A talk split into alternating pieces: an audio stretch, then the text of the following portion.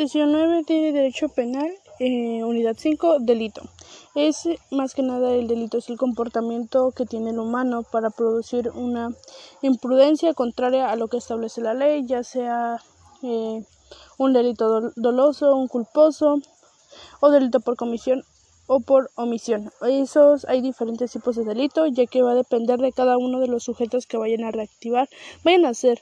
Existe el delito civil, la acción que conlleva un daño a terceros y el delito penal, que se encuentra tipificado al, y castigado por la ley. Este el penal está, está dividido en delito doloso, culposo, por comisión o por omisión.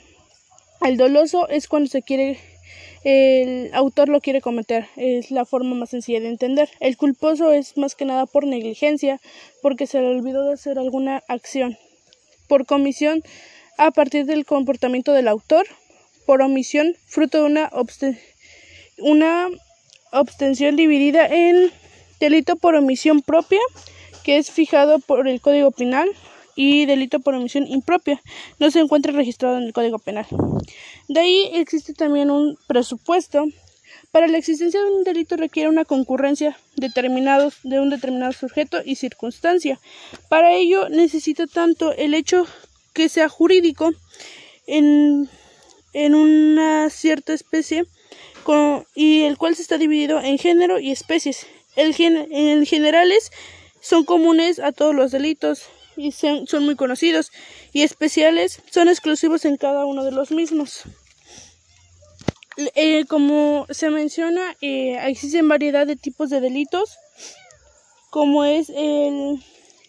Eh, ahorita si estamos hablando de la actualidad en México, existe el delito de robo por, por, con violencia, robo por vehículo, robo, robo, robo de transeúnte y diversos pero existe también el, el homicidio doloso, homicidio culposo, extorsión, secuestro, robo, de, robo con violencia, violación, robo, por, robo de negocio. Existen diversas situaciones. Los presupuestos son antecedentes fácticos del delito, de acuerdo con el tipo legal y necesario para la existencia de aquel, los cuales son elementos del delito, el bien jurídico típico, el bien jurídico penal típico, sujeto activo y pasivo, y objeto material típico. Los presupuestos del delito y los correspondientes elementos del tipo legal tienen como coincidir con su semejanza de acuerdo con la coincidencia necesaria que no se satisface con esta frente a estas condiciones necesarias de algún tipo o, o algún tipo o hipótesis. Los responsables del delito, eh, más que nada si nos basamos en el Código Penal Federal, en el artículo ciento, en el artículo 13, son autores o participantes del delito los que los que preparen su realización, los que realicen por sí, los que realicen conjuntamente, los que lleven a cabo sirviéndose a otros, los que determinan dolosamente a otro cometerlo, los que dolosamente presenten ayuda o auxilien a otros para hacer la comisión, los que los que con los que dolosamente prestan ayuda, los que sin de acuerdo previo intervienen con otro en su comisión, los autores o participantes que refieren al delito. Esas son las personas que son los responsables del delito, de acuerdo al artículo penal eh, 13. Causas de exclusión del delito. Algunas principales causas de exclusión del delito son el hecho ilícito, cuando se responda por una agresión real, en caso de defensa legítima. Este más basado en que si el atacante, perdón, si la víctima ataca al atacante y por lo cual provoca que el atacante o agresor sea, sea lastimado o tenga algún daño. Se actúen por la necesidad de salvaguardar el bien jurídico propio o ajeno a un peligro realizado. El momento de realizar el delito, el agente no tenga la capacidad de comprender el carácter ilícito.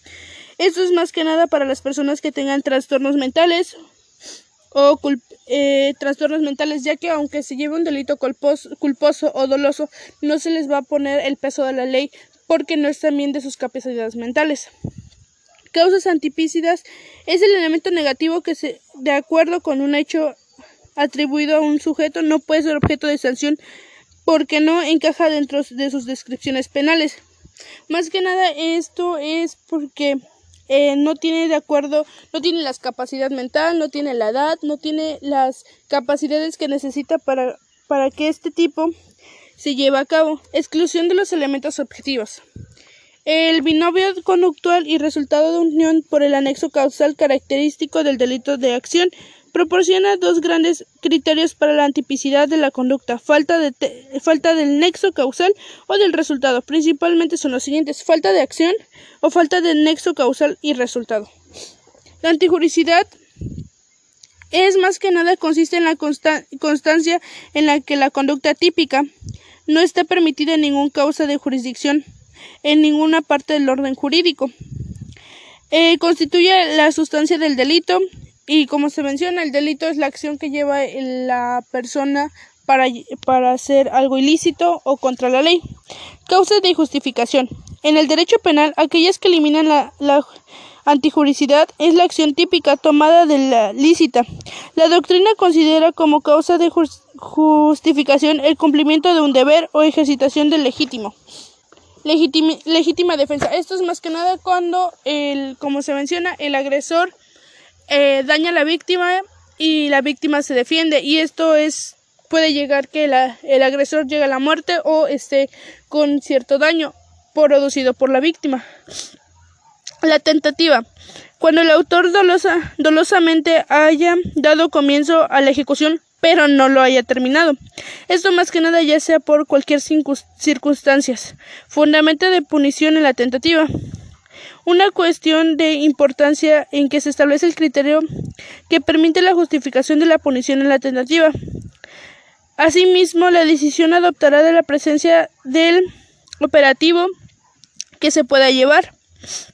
El dolo y la culpa en la tentativa. La tentativa existe la tentación directa, más importante la tentativa culpable. Debe seriamente adherirse en el derecho penal tentativa como considerar el dolo y indirectamente de dañar. En el momento que determine la tentativa punible es en el pensamiento no punible, ya que pues si se piensa en hacer la acción pero no se realiza, entonces en ese momento es determinada la tentativa punible. La reincidencia Existe siempre que la condena que, por sentencia ejecutoria dictada por cualquier tribunal de la República o del extranjero cometa un nuevo delito si no hay transcurrencia del mismo cumplimiento. Esto se basa en que en el tiempo que se lleve la sentencia la persona haya incurrido nuevamente en el mismo acto ilícito. Esto es ocasionar la residencia, que ya, ya que el mismo actor del delito anterior volvió a delinquir. El, el cursor del delito. Esto más que nada es el curso que tiene múltiples acciones en el ámbito del derecho penal, específicamente en la teoría del delito. Se utiliza para indicar a una persona debe responder de varios delitos. Debe ser en el curso previo de la voz lina, de la voz concursas, que significa ayudar, concurrir simultáneamente en los hechos causales o circunstancias o oposiciones, para que una persona le pueda atribuir varias violaciones a la ley suficiente que la conducta de cualquiera sea más figurativa de la ilícita. Gracias.